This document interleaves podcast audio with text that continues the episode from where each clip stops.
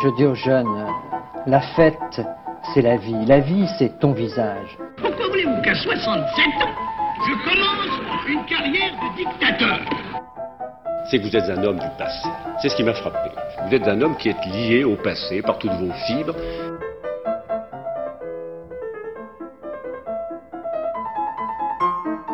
Bonne nuit les petits, fête de beaux rêves, tonton veille sur vous. La réforme oui, la chienlit non. J'assume pleinement la responsabilité de cet échec et j'en tire les conclusions en me retirant de la vie politique après. Je vous demande de vous arrêter.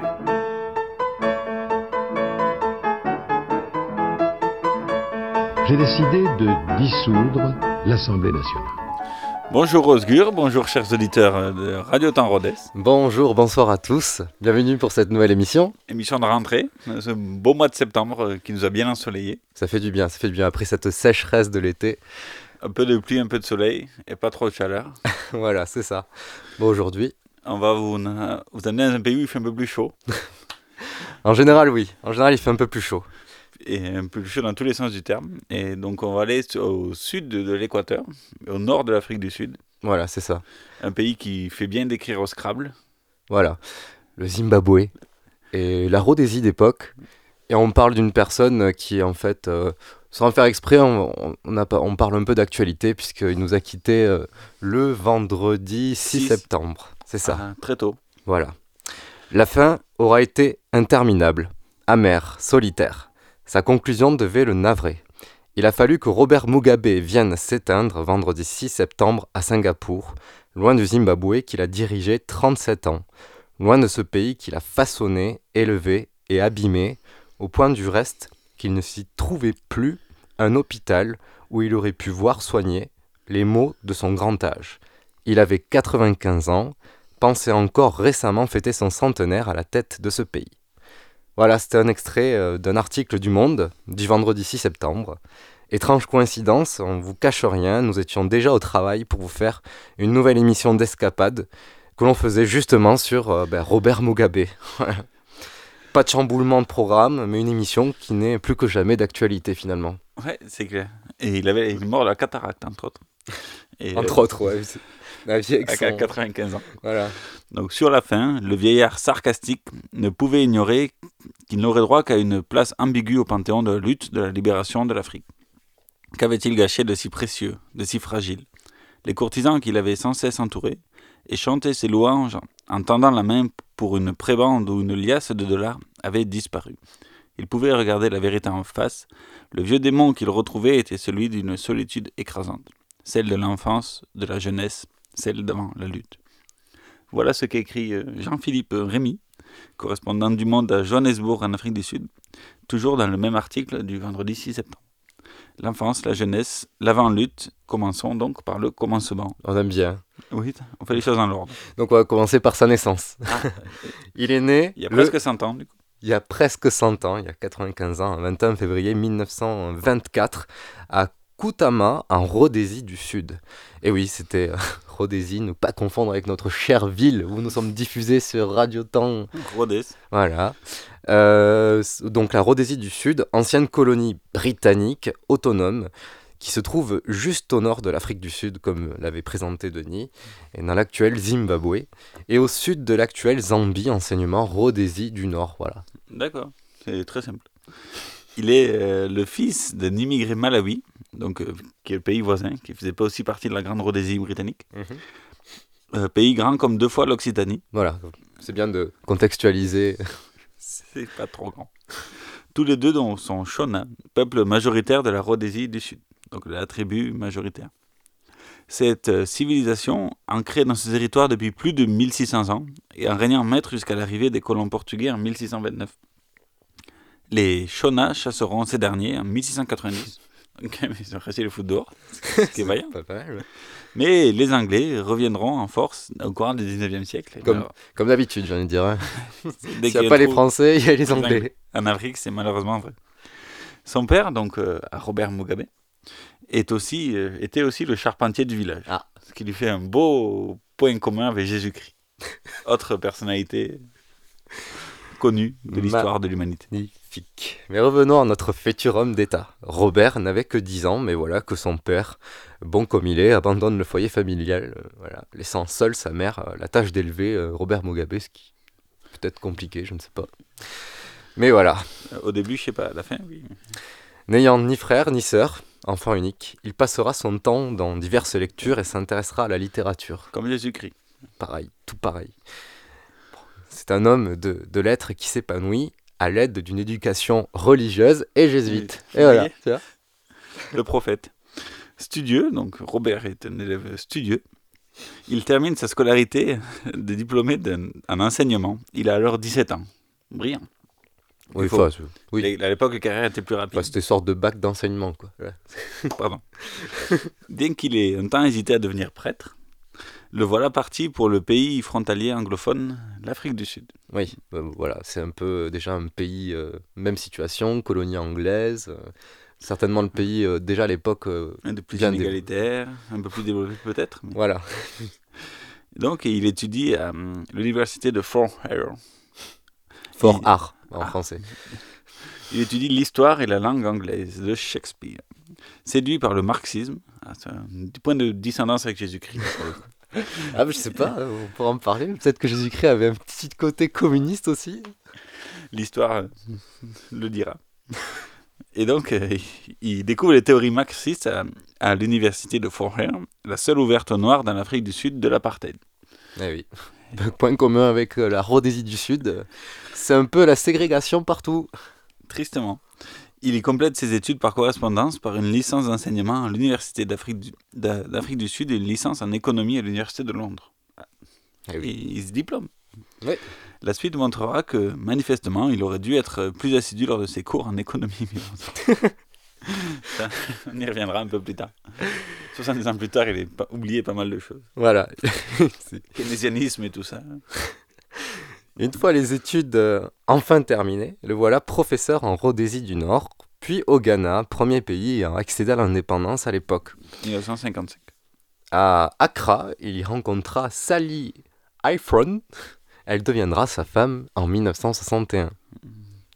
Mais sur sa passion pour la politique, il scellera le destin ainsi que celui de la Rhodésie. Séduit donc par le marxisme, depuis lorsqu'il fait ses études en Afrique du Sud, Fort Hare, et- mais aussi par les écrits de Gandhi, qui était aussi euh, des prophètes en Afrique du Sud. Et oui. Et puis une autre euh, grande figure de l'anticolonialisme. Oui, bien sûr. Voilà. Et de la- le pacifisme et tout ça. On va Oui. à notre dernière émission de l'année dernière. Exact. Et, euh, et donc, euh, euh, Mugabe s'engage progressivement dans la lutte contre le pouvoir rhodésien, blanc et ségrégationniste. Voici un extrait d'un reportage français sur la situation en Rhodésie à l'époque. Si demain, pour vous défendre, pour défendre vos intérêts, pour défendre ce pays que vous considérez comme le vôtre, on vous disait il faut prendre les armes, vous le feriez? Naturellement. Naturellement. Même à mon âge. En ce moment, ce qui vous préoccupe, c'est l'indépendance du pays, mais Absolument. une indépendance avec un gouvernement européen. Européen.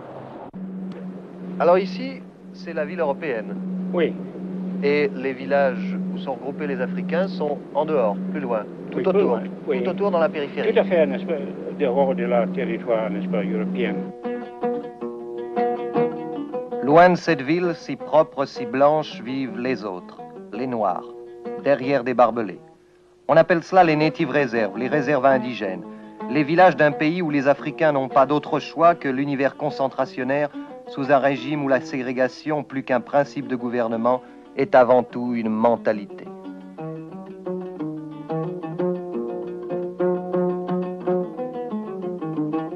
Les autres, c'est vrai que nous, avons, que nous vivons à part des nègres, mais il faut connaître d'abord les nègres pour comprendre pourquoi on ne vit pas ensemble. I think, first of all, if I may correct your figures, I believe that there are about 250,000 Europeans. D'abord, je dois vous préciser que nous sommes à peu près 250 000 Européens. Et quant aux Africains, ils ne sont pas 4 millions, mais seulement 3 millions et demi. Les 500 000 autres sont des immigrants. Ils viennent du are Alors, vous voyez bien que la situation n'est pas aussi mauvaise pour nous qu'on voudrait le laisser croire.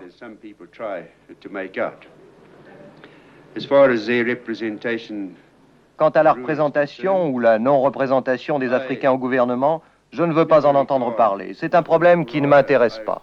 Voilà. Alors, au début, donc une grande partie du reportage, euh, vous avez pu euh, deviner que c'était des, des, blancs qui parlaient français voilà. qui étaient interviewés.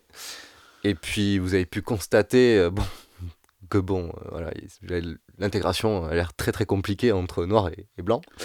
Et puis dernièrement, vous avez entendu le Premier ministre de l'époque, Ian Smith, qui, qui justement comment dire Justifie euh, l'injustifiable. Voilà, exactement. Et puis bon, quand il dit euh, nous, ils sont pas 4 millions, mais que 3 millions et demi. Euh, Donc on peut faire, on peut les maltraiter, il n'y a pas de problème. C'est n'importe quoi. Bon, je crois que voilà, vous avez bien. L'ambiance est posée. Ouais. Voilà ce que c'est que la Rhodésie du Sud à l'époque. Hein. Ben, les années 60. Post voilà. Deuxième Guerre mondiale, euh, époque euh, des, des premières décolonisations. Voilà. Revenu en Rhodésie du Sud, il rejoint le Parti national démocratique, dont Robert Mugabe.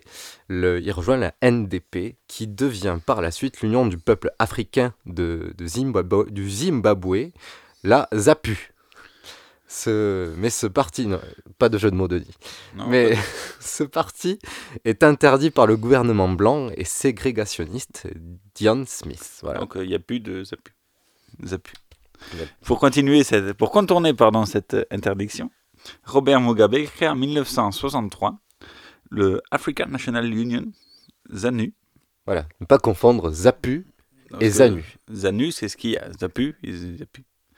Afin de, donc il crée le ZANU afin de stopper de manière politique la ségrégation raciale ainsi que la même mise sur le territoire par les colons.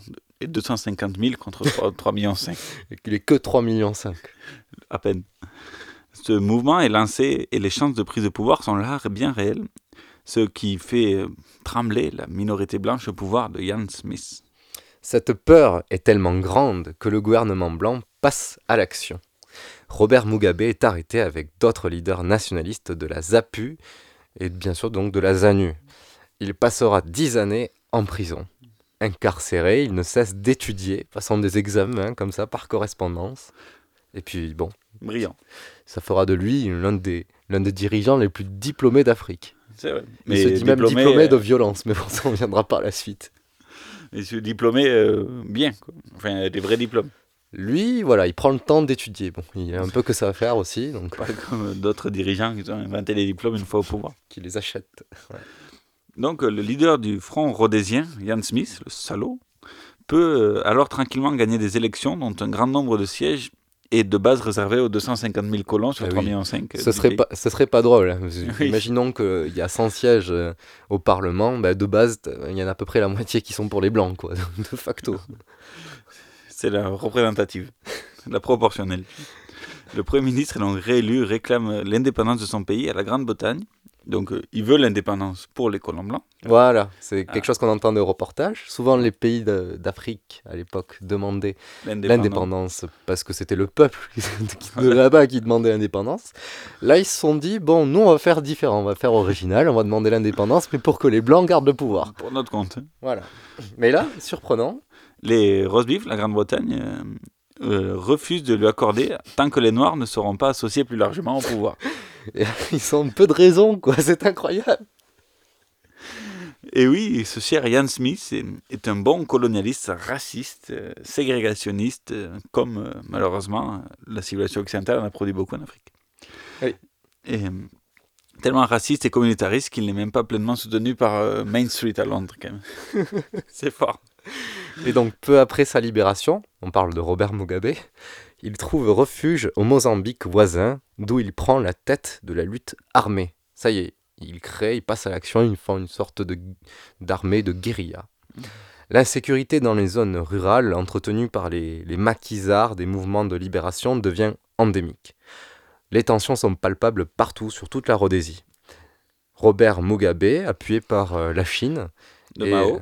voilà, de Mao, et euh, Joshua Nkomo, leader à l'époque de la ZAPU, Voilà. soutenu par l'URSS, décide de s'en aller, euh, de pardon, pas de s'en aller, de s'allier au sein d'un front patriotique. Alors, petite précision, il y a cette différence entre ZANU et ZAPU Mm. pour une histoire d'hommes, mais aussi de clans. Euh, la ZANU De- est plus, d'ethnie, euh, d'ethnie. Et La ZANU est plus portée par les Shonas de Robert Mugabe, et tandis que l'autre ethnie est plus portée par la, par la ZAPU. Voilà, exactement. Et donc, il va toujours avoir deux mouvements euh, de guérilla pro-indépendantistes qui vont, qui vont s'allier, mais aussi se dissocier à certains moments. Ouais. Finalement, à Salisbury, donc capitale de la Rhodésie du Sud, sous la pression conjointe de Londres et de Washington, un gouvernement de transition est formé en 1978. Ça a pris son temps. Bah oui, donc euh, il a été emprisonné dans les années 60, 64, euh, Voilà. il a été libéré en 74, Robert Mugabe, et puis là on est en 1978, donc euh, 14 ans entre son emprisonnement et là, bon c'est long. Hein, C'est long, sous- rien n'a changé pour le pays.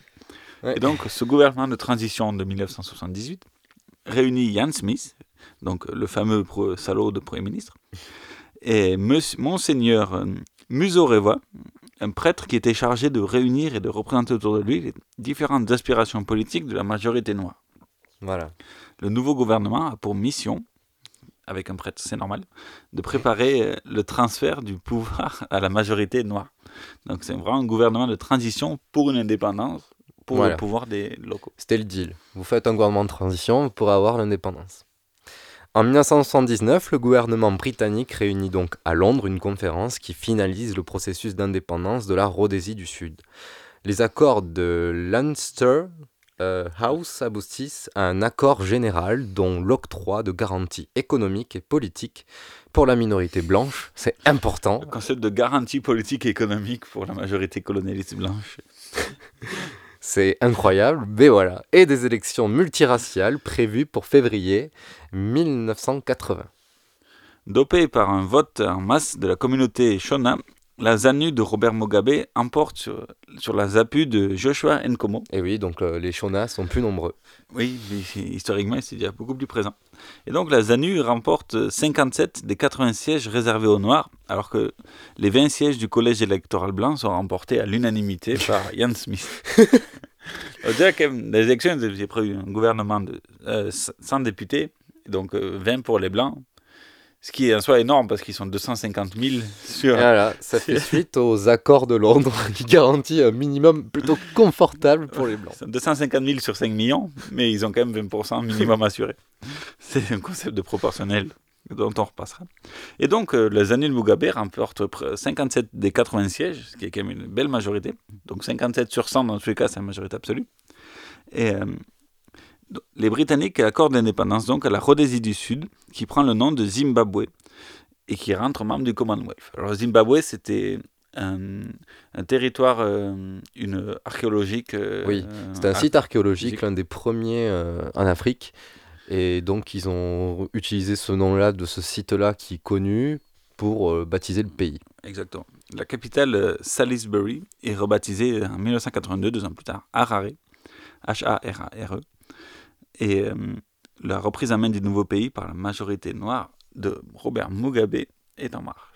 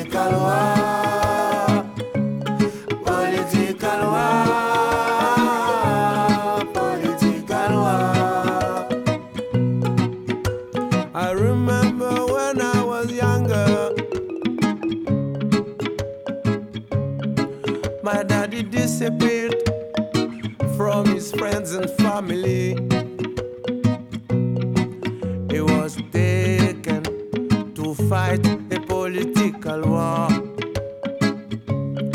Another sacrifice for the political war.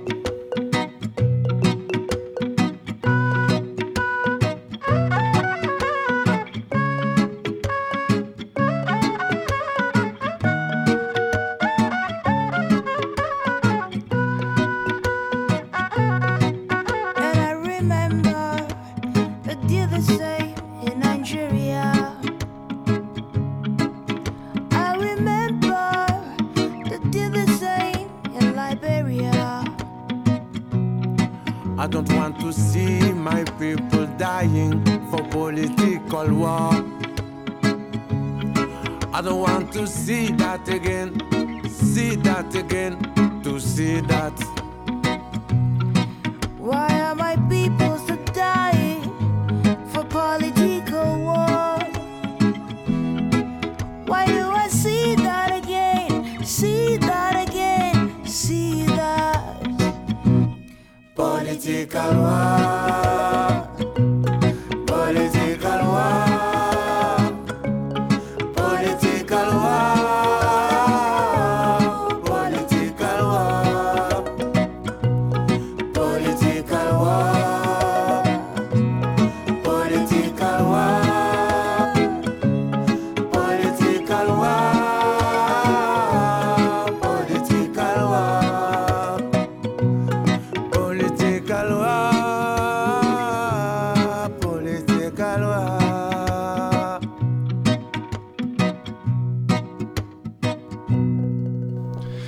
Vous êtes sur Radio Temps Rhodes pour le premier numéro d'Escapade de, de l'année 2019-2020. Oui, vous nous, Nous écoutez euh, sur Internet, vous nous suivez sur la page Facebook Escapade Radio. euh, Sur et les plateformes aussi. Sur les plateformes de, de podcast. Et donc, euh, en revenant au Zimbabwe qui vient de s'indépendantiser, nous sommes en 1980, et Robert Mugabe, euh, qui a la 57 des 80 sièges réservés aux Noirs pour s'en député, donc il a... euh, De base, il a la majorité, et en plus, il il a majorité absolue. il s'allie à la ZAPU. Exactement. Donc il a 80 voix, euh, 80, 80 parlementaires autour de lui. Il devient euh, Premier ministre donc de la Rhodésie du Sud et surtout met enfin un point final. Il, il, espérait une guerre civile qui dure depuis plus de 7 ans. Philippe Châtenay, notre envoyé spécial au Zimbabwe, nous présente la personnalité et les options de Robert Mugabe qui n'a jamais caché ses opinions marxistes. With joy, but uh, it, I was full of excitement. Après dix ans de prison politique, après sept ans d'une atroce guérilla contre le régime blanc, voici donc Robert Mugabe, 51 ans, le président de la ZANU, assuré de devenir le premier chef de gouvernement du Zimbabwe indépendant. Sa victoire aux élections est écrasante, avec 63% des voix et 57 sièges sur 100 au Parlement. Mugabe dispose d'une majorité absolue.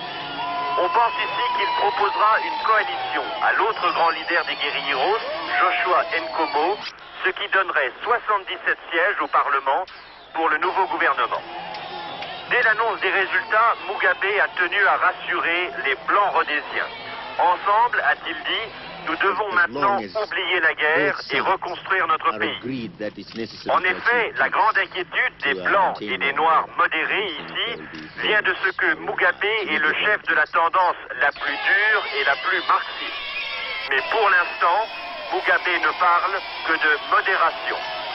Oui, déjà première chose à rappeler, euh, PPDA était déjà présentateur en 1980 du journal télévisé d'Antenne 2. Voilà. Euh, J'étais fier de faire cette transition déjà. On le remercie. On le remercie. Et puis, euh, c'est bon, on verra à la suite, le, le- le- vous le montrera, mais c'est toujours très très drôle de voir cette modération de, de- de Robert Mugabe vis-à-vis des, des Blancs. hein. Oui, exactement. Cette main tendue. euh, Donc voilà, il- après les sept ans de guerre civile qui a mené à, l'indépendance. C'est surprenant. Ils ont, voilà, réconciliation. Il n'y a pas de lynchage, pas d'épuration. De- Voilà, pour l'instant. Donc le, le ZANU, pour le Zimbabwe African National Union, prend donc les commandes à la majorité absolue du Parlement de Salisbury et de la jeune démocratie zimbabwéenne. Robert Mugabe, bien qu'étant déjà à l'époque l'une des figures politiques lo- locales les plus admirées, ne devient que Premier ministre du président euh, Kanan Banana à partir du 18 avril 1980, Denis, pas de jeu de mots non plus, date de l'officielle indépendance du Zimbabwe. euh, Dur de faire un jeu de mots sur le 18 avril 1980. non, mais sur euh, La le nouvelle, euh, président peut-être. Non, pas du tout. La nouvelle euh, indépendance ça- s'annonce donc tendue, forcément, mais sous de relatifs bons auspices, puisqu'il n'y a pas de volonté de revanche, disons.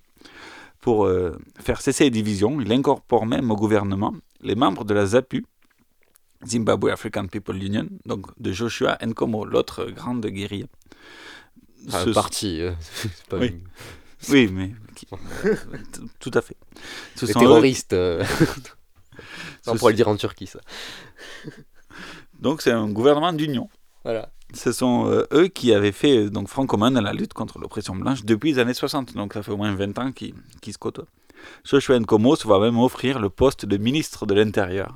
Toujours un bon poste à offrir quand on fait des, des alliances. En échange de soutien de ses députés au gouvernement Mugabe. Voilà, bon après c'est la moindre des choses quelque part. C'était un, Oui. un leader qui avait eu pas mal de voix euh, aux élections. Il devait avoir sa place euh, dans un gouvernement qui, voulait, qui se voulait euh, de concertation, de rassemblement. Oui, ça aurait pu être comme euh, les, les communistes sous Mitterrand et avoir des vieux gouvernements, des vieux ministères. Là, c'est quand même ministère de l'Intérieur. Moi, je, je, je, je les aime bien quand ils sont à jeunesse et, sport. Moi, je les aime beaucoup. C'est là ils ont la meilleure place. Au fond du couloir à droite, après le placard à balai.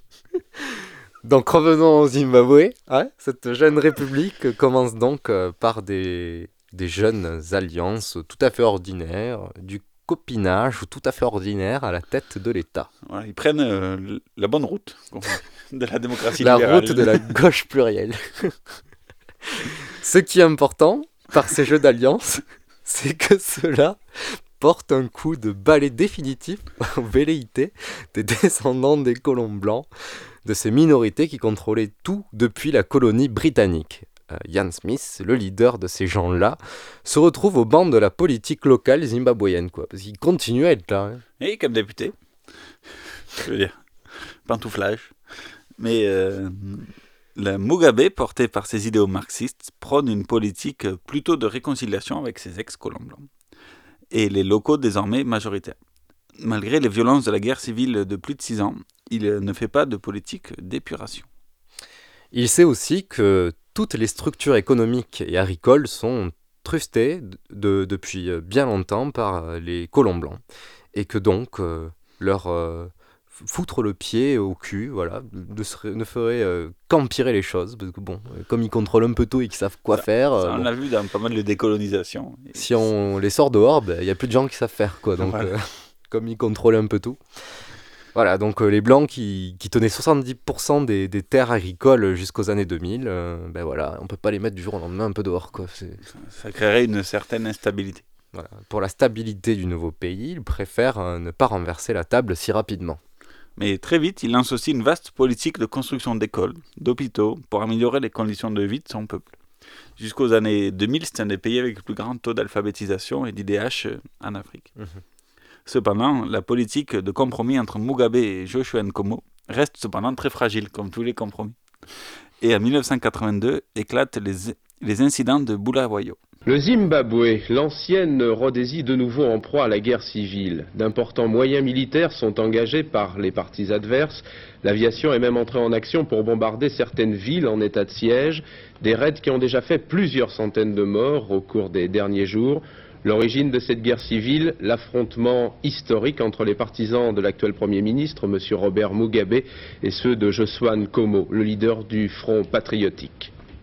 Les combats sont les plus violents à Bulawayo, la deuxième ville du pays. Des barrages de l'armée en interdisent l'accès car les affrontements se poursuivent entre l'armée régulière, fidèle au Premier ministre Robert Mugabe, et les anciens guérilleros de la ZIPRA, de Joshua Nkomo, dont Bulawayo est justement le fief ethnique.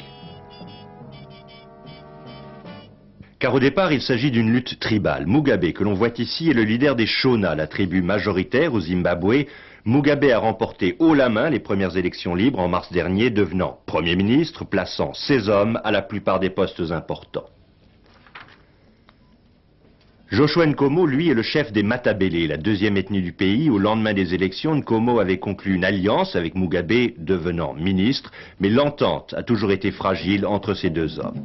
Pendant la longue guerre de libération, tant Nkomo que Mugabe avaient chacun une puissante armée de guérilla, Zanla pour Mugabe, Zipra pour Nkomo. Alors, après les élections, on avait essayé de fondre les guérilleros rivaux en une seule armée nationale. Sous la direction de militaires britanniques et rhodésiens, on avait constitué le premier bataillon intégré du Zimbabwe. Or, c'est justement ici, dans ce camp d'Essexville, à quelques kilomètres de Bulawayo, qu'ont éclaté les premiers incidents, il y a une semaine, qui ont rapidement gagné d'autres camps, d'autres unités. Mugabe et Nkomo font tout pour ramener le calme, car ce qui est en jeu à Bulawayo, c'est la réconciliation entre les anciens adversaires, c'est l'unité du pays, dont ces soldats étaient le premier symbole, bien fragile hélas. Voilà, règlement de compte, euh, il est l'heure. Et ça a duré 5 ans, euh, de 82 à 87. Donc un accord de paix est quand même trouvé en 1987. Le bilan, jamais confirmé, Par Mugabe, bizarrement. fait l'état de 20 000 morts. Et Mugabe sort renforcé de l'écrasement de ce soulèvement. Profitant de cet accord, Mugabe fait aussi sauter le collège électoral qui réservait 20 sièges aux Blancs sur 100. Donc euh, c'est la fin, la fin de euh, toute trace de ségrégation dans la représentativité. Exactement. Sur la Salancée, il pond aussi une réforme constitutionnelle hein, qui sort grandi d'avoir écrasé 20 000 personnes, qui supprime le poste de Premier ministre plénipotentiaire qu'il occupait alors. Plus de Premier ministre, un seul président pour le Zimbabwe. Et donc, c'est Mugabe qui est aussi président plénipotentiaire, ça va de soi. Voilà. Euh, solution défendue aussi par François Hollande, qui propose de supprimer le poste de Premier ministre. C'est vrai? Oui. En même temps, c'est vrai qu'en France, il a plus le rôle de fusible qu'autre chose. Est-ce que Hollande se serait inspiré de Mugabe? Je sais pas. Ou peut-être d'Erdogan, qui l'a fait avant. Oui, avant. dans un présent plus proche. Voilà.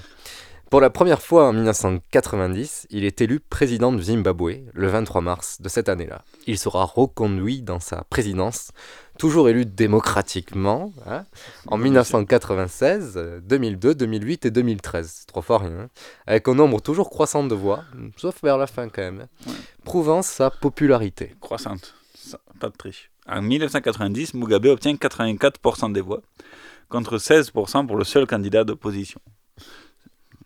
Quelle popularité. Incroyable. C'est formidable. On dirait euh, Chirac-Le Pen, tu vois. en 1996, fort d'une politique de corruption et de subordination qui satisfait ses concitoyens, C'est le principal. hein. tout le monde est content. Mugabe, donc en 96, obtient 93% des voix. Il Ça progresse marche. de 7%. Ça marche. 9%, pardon. De 9 points. Face à deux candidats d'opposition, dont un qui veut, était de son même parti, qui prend 3%. Ça y est, on arrive petit à petit au principe de parti unique. voilà. Donc il fait 93%. Il y en a un qui d'opposition mais de son parti qui fait 3%. Donc le vrai pseudo-candidat d'opposition fait 4%. Tout simplement. En 2002, poussé par sa réforme agraire de l'année 2000, les élections sont jugées transparentes, crédibles, justes et libres par l'Union africaine, hein, bien sûr. Euh, Mugabe obtient 56% des suffrages, donc il commence à baisser quand même. hein. Ouais, Peut-être parce qu'il y a un peu plus grand contrôle la communauté internationale sur les... sur Ouais. les- Donc le 42% pour le candidat d'opposition principal. Le reste se subdivisant en deux autres candidats qu'on va juger annexes. les petits candidats. En 2008, retour aux bonnes vieilles habitudes. Mugabe obtient 85% des voix. La popularité d'un coup, pouf, il y a un petit creux en 6 ans, mais, mais là, ça y est, c'est le retour du grand Robert. Et le principal euh, candidat d'opposition, Morgan Mor- merci, Morgan Tsvangirai, euh, 9%. Donc, cependant, très vite, la crise larvée dans laquelle était le pays, on reviendra un peu plus tard dessus, s'empire et un gouvernement de coalition est formé par l'intermédiation de l'Afrique du Sud. Mugabe reste président plénipotentiaire, mais son opposant principal, Morgan Tsvangirai, devient Premier ministre. Ceci durera de, donc de 2009 à 2013. Ce dernier, toujours candidat d'opposition en 2013, euh, ben, il l'est, mais malgré la répression politique dont les membres de son parti euh, font preuve, avec euh, attentats contre les personnes, etc., il tient toujours tête à Mugabe en 2013. Il obtient 34% des voix cette fois-ci, bon, c'est une, une, augmentation, hein, on passe de Oui. 9 à 34. Mais bon, Mugabe remporte quand même, hein, c'est le principe euh, de la, des élections, il faut faire plus de 50. Exactement. Et euh, il a quand même 90 balais. 89 pour être précis. Ah, hein, pardon. c'est pas Eh oui, pareil. hein. 2013, il en a 24. Désolé. Donc, quelle popularité croissante. Continue sur 50 ans, c'est magnifique. Et donc, en 2017, Mugabe était le chef d'État le plus vieux en exercice. 93 ans. Même Giscard euh, aimerait bien. tu vois. Il aurait pu, on aurait est pu avoir pas ça. mort, hein. dont euh, 37, 93 ans, dont 37 passés à la tête de son pays sans opposition, ou presque. Mondoro, pasi paiterima, mondoro. Pasi paiterima.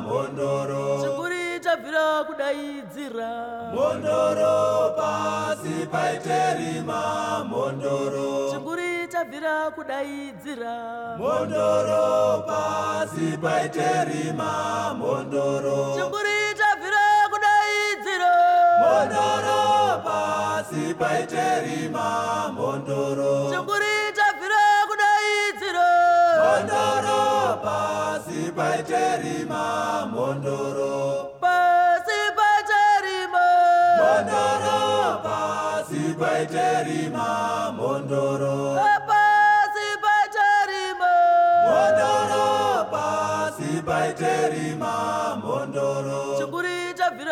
kudandaura Mondoro, pasi paiterima, mondoro. chikuri chabvira kudandaura Mondoro, pasi paiterima, mondoro. chikuri chabvira kudandaura Mondoro, pasi paiterima, mondoro. chikuri chabvira kudaidzira Mondoro, pasi paiterima, mondoro. Chikuri chabvira kudaidzira Mondoro, pasi paiterima, mondoro. chikuri chabvira kudaidzira Mondoro, pasi paiterima, mondoro. anaimi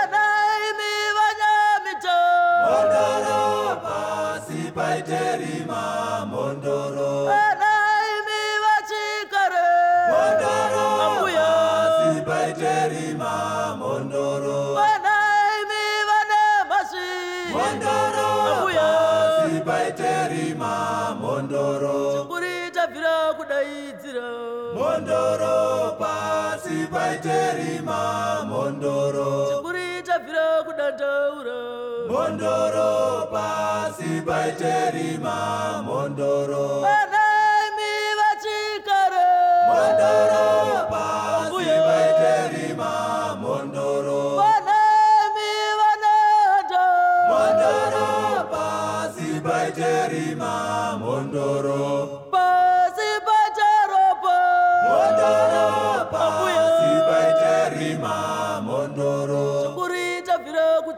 chema Mondoro, pasi paiterima, mondoro. chikuri chabvira kudaidzira Mondoro, pasi paiterima, mondoro. anaimi madzimbabwe Mondoro, pasi paiterima, mondoro. anaimi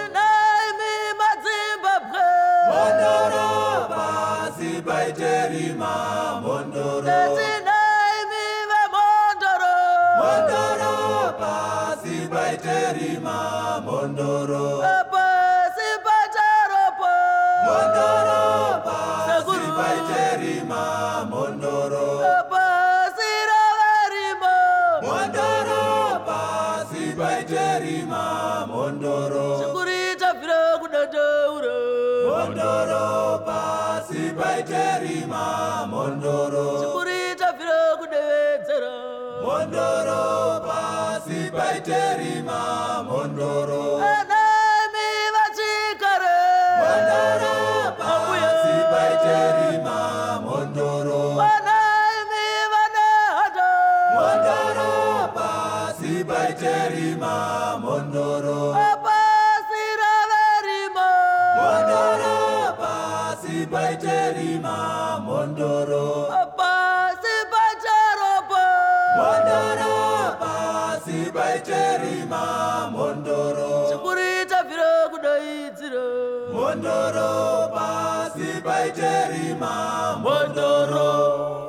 Vous écoutez euh, Stella Chiwesha, Paiterima sur euh, Radio Temps Rodez.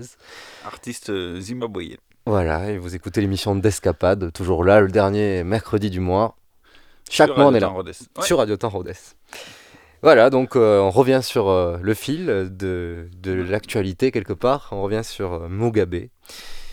Donc au fil des temps, comme vous l'avez constaté, il s'est forgé une, une longue réputation qui n'est pas forcément bonne. Qui partait mais- de, de bien quand même. partait, voilà, il partait sur, euh, sur un- un- une volonté de rassemblement autour de lui, et puis euh, voilà, quelque chose, une réputation solide, euh, au plan régional, au plan africain, Ouais, et puis il était même euh, ami de Nelson Mandela, de Ouais, Mandela à au l'époque. ouais. tout ça. Parce que il a nou- nourri des liens très forts au départ dans la- tout le mouvement euh, africain mondial anti-apartheid en fait. Parce que c'est celui, le premier, Mugabe, qui a réussi à chasser les blancs colons du pouvoir dans son pays. Avant même l'Afrique du Sud, puisque c'est arrivé en 90. Mm. En 1990, donc, une fois au pouvoir en, en Afrique du Sud, Mandela fait un voyage officiel au Zimbabwe, en grande pompe, pour rendre visite à Robert Mugabe, avec qui il avait des liens très proches, puisqu'on se rappelle aussi que Mugabe a étudié en Afrique du Sud et tout ça. Et ayant connu donc les mêmes difficultés aussi, la prison, ainsi de suite. Ouais. Voilà, euh, qui, euh, qui Mugabe, euh, qui a pu se maintenir aussi longtemps au pouvoir par le soutien de l'Afrique du Sud sur le plan diplomatique pendant longtemps, puis ensuite les Chinois sur le plan économique autour des années 2010, on, on en viendra par la suite aussi, mais il a su voilà, tirer les ficelles, mais dès le début au final, hein, Oui. Mugabe, dès le début, puisqu'il se prétendait maoïste aussi, il était soutenu par la Chine. Il y avait un peu de euh, tout, quoi. Je sais pas si vous avez bien compris, mais il y avait une part l'URSS, avec euh, le candidat de la, de la ZAPU, l'URSS, Nkomo. Nkomo, donc la Chine avec, euh, avec Mugabe, Ouais. et puis Washington et Londres qui essayaient de, de- de tenir leurs intérêts. Euh, c'est-à-dire qu'ok pour une, déconne- pour une décolonialisation, euh, ok pour une indépendance, mais on veut avoir quand même euh, certain co- contrôle. continuer Des de pouvoir exploiter les ressources euh, Eh oui, oui. zimbabwéennes.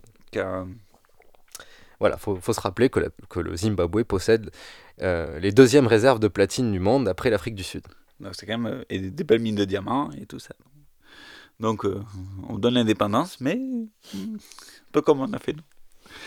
Lors euh, donc de la deuxième guerre du Congo aussi, autour des années 2000, Mugabe signe un partenariat de 200 millions euh, avec Kabila, le chef des rebelles qui prit le pouvoir en 2001. Donc il fait aussi des, une politique euh, régionale assez, assez agressive. Mhm. L'accord comprenait bien sûr des placements pour l'exploitation des richesses naturelles du Congo par des entreprises détenues directement ou indirectement par la famille Mugabe. Ils sont plutôt malins. hein. En 2014, Mugabe a été intronisé de nouveau vice-président de l'Union africaine. Bon, c'est l'équivalent de De notre. Union européenne. Symboliquement. Mais il était quand même vi- vice-président, Eh 90 ans. du coup. Et oui, ça reste malgré tout aussi un symbole, quoi. Toujours, hein, Ouais. toujours. Il, il est toujours euh, placé. Pas souvent gagnant, mais toujours placé. Et pas toujours euh, Jean-François. à qui on rend hommage sur cette émission. C'est Jean-Vincent. en fait. Jean-Vincent, pardon. Euh, cependant, c'est quand même un dictateur qui, a, il faut le rappeler, qui a renfermé son pays sur lui-même, le fermant euh, petit à petit de- depuis, euh, en gros, depuis les années, des années 90. Euh, depuis 87, depuis qu'il est passé président, euh, président Eh ouais. là, et la réforme constitutionnelle, là, il s'est vraiment renfermé sur lui et son pays. Oui, puis il a, il- dans les années 90, début années 90, il a même presque euh, mis en application le principe de parti unique. Donc, Oui, oui. Ça aide pas. à si c'est pas un dictateur, ça. euh, c'est clair. Par exemple, euh, pendant 21 ans, Mugabe n'a fait aucun voyage diplomatique à l'étranger. quel- mais quel intérêt? Oui, ça. Euh, je sais pas, c'est parce qu'il a pas voulu ou parce qu'il n'était pas bienvenu, mais bon, c'est quand même fort, quoi. Imaginez ça chez nous. À l'intérieur du pays, Mugabe a donc assis son pouvoir sur une même mise petit à petit, pleine et entière, sur aussi la police et l'armée. Toujours, euh, toujours les, les deux bons, les deux bons euh, appuis du pouvoir. C'est important, hein, la répression. Mugabe, essa- nous la Mugabe a essayé de faire euh, taire toute opposition à son parti, euh, la ZANU-PF, qui était, euh, ça y est, pour information, ZANU-PF, c'est le rassemblement de la ZANU et de la ZAPU. Oui, oui, oui. Et donc, il, il a interdit aux journalistes internationaux euh, voilà, euh, le droit d'exercer. Il bafouait euh, le nombre d'atteintes aux droits civils et humains sans complexe. Il s'en fout, quoi, totalement. Ah, exactement. Que- que- quel intérêt, de toute façon. Et, et voilà, il le disait même aux Nations Unies. Beau discours. Voilà. Nous avons passé un petit extrait. C'était en Je vous- 2014. Je vous le traduis avant qu'on l'écoute. Donc, il avait qu'à 90 ans. Nous rejetons toute tentative de nous imposer de nouveaux droits qui seraient contraires à nos valeurs, lois, traditions et croyances. Écoutons Robert. We equally reject attempts to prescribe new rights that are contrary to our values, norms, traditions, and beliefs. We are not gays. Voilà, non, mais vous avez bien entendu. We are not gays. Est-ce qu'on pourrait le, ré- le réécouter? Tellement c'est- c'est Allez, on va, moment. on, on va le réécouter, puis on va commenter aussi en même temps. Devant l'Assemblée nationale des Nations Unies. We equally reject attempts to prescribe new rights that are contrary to our values, norms, traditions, and beliefs. Voilà, et puis là. We are not gays. Et le pire, c'est qu'il y a des gens qui rigolent, comme nous, quelque part, mais nous, on se moque. Voilà. Mais euh, je sais pas Les si les gens se diplomates, euh. Nations euh, Unies, c'est quand même assez affligeant. Donc, we are not gays, euh, nous ne sommes pas gays, ou dit. pas euh, des PD, quoi. Voilà, Très nous, triste. on n'est pas des PD. dit autrement, c'est. Voilà, En gros, type fais ce que je veux chez moi et Ce, ce type est un chef d'État, quoi. bon, Triste voilà. époque. Mugabe. euh, 2014. 2014. Mugabe, gay ou pas gay, sa politique économique interne fut malgré euh, quelques succès un global échec, pour ne pas le dire. euh, voilà. Une catastrophe. Une catastrophe sans nom. L'idée matrice de la lutte pour euh, l'indigénisation du pays, c'est-à-dire rendre aux locaux leur pays, cette idée s'est matérialisée dans la réforme agraire euh, accélérée du printemps 2000. Euh, pour euh, ceux qui ne connaissent pas le terme de agraire, donc c'est une réforme agricole, pour info. Comme euh, nombre de révolutions vertes dans des pays néo-indépendants, l'idée euh, force euh, est de- enfin l'idée en tout cas c'est la, la redistribution des terres pour les locaux. Donc on, on sort les colons. Voilà, on sort les colons, on sort euh, les blancs qui géraient euh, une grosse partie des terres et on les donne. Mais vous voyez, euh, on est en 2000, donc il a quand même euh, attendu. euh, il n'a pas fait de suite après l'indépendance. Il l'a pas fait de quand même suite. donc améliorer l'éducation et tout ça pour que tout se passe bien. Voilà, bon. En 2000, en tout cas, 1500 propriétaires terriens, euh, particulièrement blancs, produisaient 250 000 tonnes de tabac, principal produit d'exportation du pays à l'époque. Donc, hum, par la force, avec un ultimatum, le dictateur Mugabe chasse les propriétaires de leurs terres, donc les blancs, pour les redistribuer. Enfin, les millions d'hectares sont répartis en petites exploitations entre 200 et 500 hectares. De 1500 propriétaires terriens principalement blancs, on passe à plus de 58 000 en quelques mois, en quelques années. Donc tout, est éclaté. Le couac de cette réforme non préparée est que la plupart de ces anciens ouvriers agricoles, désormais propriétaires terriens, en fait, ils n'étaient pas préparés du tout à ce que comprend devenir propriétaire terrien. C'est pas le même job en fait. hein. Exactement. Au, au niveau de l'éducation, de l'usage du matériel, de la vente des produits, etc. Bon. Et oui, bah, bah, ils étaient. euh, car si les lots euh, sont redivisés, les moyens de production, eux, restent à la main des anciens propriétaires. C'est compliqué tout ça. euh. De plus, certains des plus prestigieux lots sont donnés aux amis du dictateur. Bah, ce serait pas drôle. Voilà, politique clientéliste, euh, magouille et compagnie. Voilà, bon, euh, non-exploitation qui à terme va aussi contribuer au déficit de production. hein. Ouais, c'est comme si on redistribuait la bosse et que, à des potes du ministre et que le ministre et que ces gens-là ne l'exploitaient pas. Du coup, la production agricole serait un peu en chute. Oui. C'est un peu ce qui s'est passé. Plus le fait que les gens n'étaient pas préparés. Donc la transition ne s'est pas faite euh, que pacifiquement. Certains exploités en ont profité aussi pour se rebeller contre leurs anciens maîtres, grands propriétaires, avec des exactions de violence, souvent regrettables, comme le tri- triste exemple qui avait fait grand bruit de David Stevenson, un Sud-Africain qui s'était exilé au Zimbabwe pour fuir l'apartheid, qui critiquait donc, et qui était blanc, mais fuit l'apartheid, et euh, pour trouver le calme au Zimbabwe. Et il, il s'est fait malheureusement euh, lyncher et forcé à boire du gazole sur sa propriété, ce qui lui a causé le décès. En 2008, le bilan de la réforme, c'est. Ben, en fait, il est misérable. 50 000 tonnes produites à l'année, c'est-à-dire 5 fois moins qu'en 2000, avant la réforme. Donc une belle réforme agraire, hein. On divise par 5 la production, c'est nickel. En 8 ans. Ce qui jette euh, de, nombreux, de nombreuses personnes sur la route de l'exil, euh, bah oui. Qui fuit euh, la misère. Et forcément, il n'y a plus à manger, quoi. Il y a 5 fois moins à manger. Exactement. Voilà, c'est les- c'est- on parle du tabac, mais ça, ça va aussi concerner le maïs et les autres produits. Ouais. Rappelons qu'en cette année-là, 2007-2008, est aussi une année compliquée pour les autres pans forts de l'économie euh, zimbabwéenne, à savoir l'exploitation du minière, minière du, du platine, donc euh, Zimbabwe qui est la deuxième réserve de platine du monde, et du diamant. En 2007, Mugabe fait passer une deuxième loi, il avait déjà fait passer une première en 2001 qui avait, qui avait fait euh, Partir, que, euh, que l'UE prenne des mesures et, contre le Zimbabwe.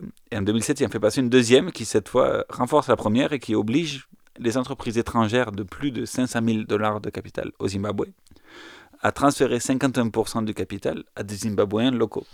Ce qui, bien sûr, euh, n'a pas plu et même fait euh, prendre à l'Union européenne des sanctions économiques contre les Zimbabwéens. Bah oui, du coup, euh, les intérêts de l'Europe. Histoire de les couler un peu plus, voilà. Déjà que l'agriculture, ça allait pas fort, alors si les, les autres points forts de l'économie fléchissent, c'est compliqué. Et oui, ce qu'a oublié Mugabe, c'est qu'il est pas seul sur la Terre. Et donc, bon, euh, car le gouvernement était dans une impasse aussi, non- sans le dire, car il n'avait pas les moyens de contraindre les entreprises euh, réfractaires qui n'appliquaient pas la loi. oui. Pas si puissant que ça, en fait, dit euh, Il Robert n'a pas les moyens de ses ambitions. Qui plus est, pour organiser les élections de 2008, le Zimbabwe a dû emprunter 132 millions de dollars à ses voisins, voilà, l'Angola, le Mozambique et autres. C'est-à-dire qu'il s'est tellement ruiné que rien que pour faire des élections qui en plus allaient être truquées, eh bien, ils ont emprunté des, fait un emprunt international. Ouais. Tout ceci a fait qu'en quelques mois, l'économie du pays prend un coup d'arrêt terrible au printemps 2008, ce qui a développé un phénomène d'hyperinflation du dollar zimbabwéen, la monnaie locale créée en 1980. L'inflation en janvier 2007 était de 14%, en décembre 2007 de 62%. L'engrenage avait commencé. Ouais, c'est parti. Au cours de l'année 2008, euh, cette fois-ci, 500%. En mai, 5000. En juin, 12 000. En septembre, en octobre, c'est l'envolée. 46 000%. Le 10, 500 000%. Le 17, 15 millions de pourcents. Le 24, 690 millions de pourcents. D'inflation. Le 31 du mois d'octobre, voilà, c'est c'est incroyable. Le mois de novembre apporte la touche finale avec euh, des chiffres de 15 milliards de pourcents. Le 7 et 80 milliards de pourcents le 14. Une baguette qui coûte un euro, le lendemain, elle coûte 14 milliards d'euros. Devant cette... Voilà, fallait suivre l'économie, fallait suivre la bourse. Devant cette chute vertigineuse de la valeur de la monnaie, la banque centrale du pays en arrive à imprimer des billets de- d'une valeur nominale de 100 000 milliards de zims, possédant une date de péremption. Voilà. Le 12 avril 2009, la sagesse arrive à Mugabe. Le gouvernement décide de dissoudre sa monnaie, tout simplement. n'existe plus. Ça sert à rien. ça sert à quoi? C'est clair. La monnaie sud-africaine voisine, donc le- en retour l'Afrique du Sud qui a toujours soutenu un peu le, le Zimbabwe, peut circuler, donc ils autorisent la monnaie à circuler, ainsi que des dollars états-uniens qui sont imprimés et estampillés au Zimbabwe, mais ne peuvent pas s'exporter aux États-Unis, par exemple. En 2014, un nouveau quand la situation s'est stabilisée un peu, le nouveau dollar zimba- zimbabwéen, monnaie locale, est remis sur pied. Cette super crise a jeté aussi sur euh, les routes de l'exil plus de 4 millions de Zimbabwéens. Et Mugabe, toujours dictateur, qui n'a pas bougé, qui n'a pas tremblé du haut de ses 85 ans. Bah non, tout va bien. En 2011, la réforme agricole de 2000 a porté un peu plus ses fruits. Euh, La production est repartie à 160 000 tonnes de tabac, soit trois fois plus qu'en 2008, mais toujours moins, euh, qu'à peu, à peu près euh, quatre fois moins qu'en 2000. Le pays s'est un peu stabilisé, mais la situation reste précaire, juste tenue par la main de fer de Mugabe et bien sûr de sa police. Il a fallu donc à peu près 15 ans et un pays plongé dans le chaos complet pour que la réforme agraire porte ses fruits et porte le pays à l'autosuffisance alimentaire. Aujourd'hui, parmi les 58 000 producteurs de tabac, la moyenne des revenus annuels est entre 6 000 et 10 000 dollars, ce qui est bien au-dessus de la moyenne euh, du Zimbabwe. Donc, euh, le bilan de la réforme est ici tiré par nos confrères de France 24 en 2017. Après plusieurs années catastrophiques, le Zimbabwe a produit suffisamment de nourriture pour nourrir sa population, notamment grâce à une bonne récolte de maïs. Confirmé par le président Robert Mugabe mardi 12 septembre, le pays est de nouveau autosuffisant sur le plan alimentaire. Le pays a réussi cette année à être de nouveau autosuffisant sur le plan alimentaire grâce à une bonne saison des pluies et l'introduction d'une centralisation de l'agriculture. Ces dernières années, la production agricole du Zimbabwe avait radicalement chuté. Depuis la réforme agraire instaurée par le gouvernement en 2000, le pays est plongé dans une profonde crise économique.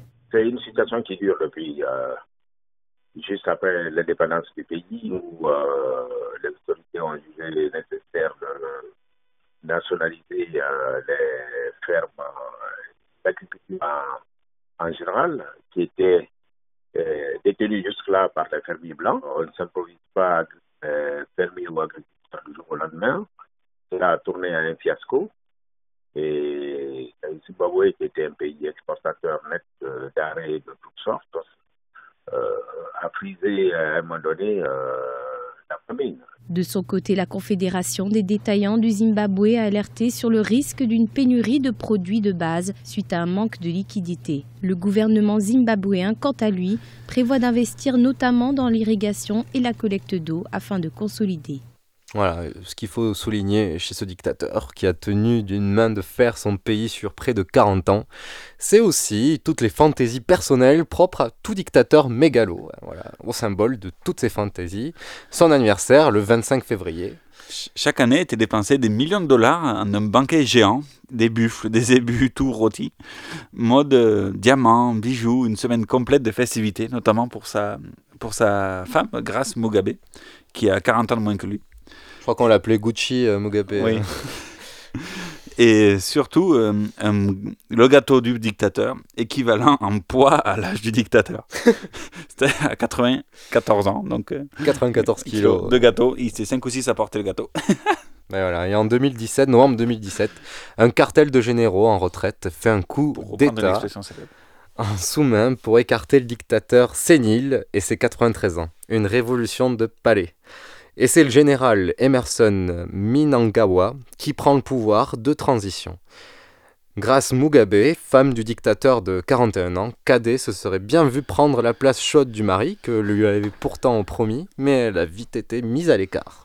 Un gouvernement provisoire issu de cette révolution de palais a mené des élections en 2018 où le président par intérim sortant, Emerson Manganawa, Mangagwa, pardon, désolé, a été réélu. Il occupe désormais le poste de président. Il est aussi issu du ZANU-PF, le parti quasi unique de Mugabe. Donc bon, il a quand même été un peu préparé à, tout ça. Bon. Et l'inflation, là, il y a un petit problème d'économie. et L'inflation est repartie à 30%. Donc espérons que pour le peuple zimbabwéen, que, que tout va bien se, se résoudre et que la transition post-Mugabe va bien se passer. Voilà, et puis là on va écouter... euh, Comme il le mérite après avoir tant souffert. Là on écoute en tout cas Bob Marley et The Wailers, qui ont fait un petit titre qui s'appelle tout simplement Zimbabwe. en dans les années- 1979, donc juste avant que le Zimbabwe devienne indépendant. Et euh, à l'époque où on croyait beaucoup au Zimbabwe.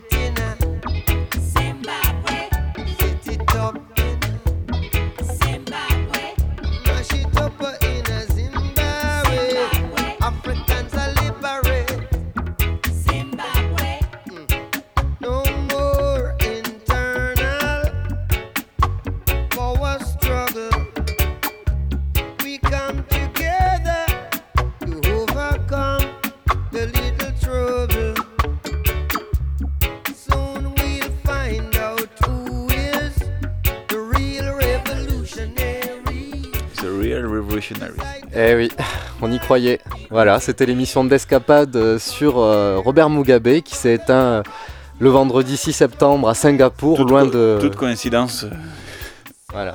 serait évidemment fortuite. Merci à tous pour nous avoir écoutés durant cette heure sur Radio Temps Rodez, 107 FM à Rodez. On se retrouve au mois d'octobre pour une nouvelle escapade d'une heure. À bientôt!